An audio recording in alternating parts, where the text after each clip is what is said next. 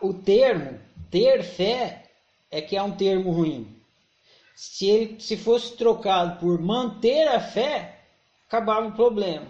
Ah, isso aí. Porque a ideia de ter fé implica em você não ter, isso não existe. Você sempre tem fé, porque você sempre está acreditando em alguma coisa. Fé é acreditar.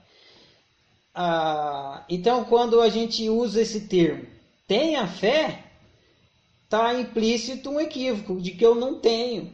E eu tenho. O que acontece é que eu posso estar tá aplicando a minha fé é, numa coisa que não realiza o meu desejo, que é o que acontece quando você aplica sua fé na dúvida.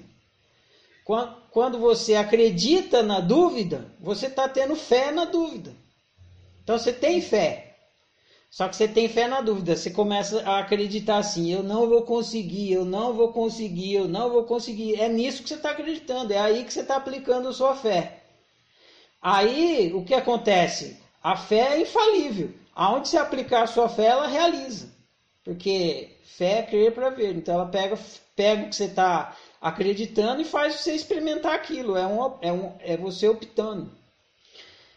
E aí você, você aplica sua fé na dúvida, não vou conseguir, não vou conseguir, isso não é para mim, não sei o quê, e é isso que acontece. Aí você experimenta a maldição da fé, que você fala assim, pô, eu não tive fé, não tive é. fé, por isso que não deu certo. Não, você teve fé, você teve uma puta fé, só que você aplicou a sua fé inteirinha na crença de que você não ia conseguir.